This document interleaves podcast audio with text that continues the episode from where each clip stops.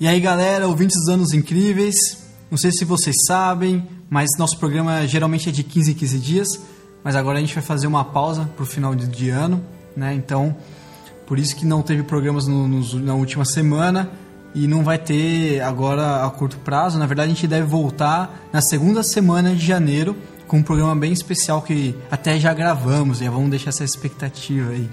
É isso aí, Thiago. A gente vai voltar melhor ainda em 2016 para proporcionar aí informação, cultura e uns temas legais para vocês curtirem.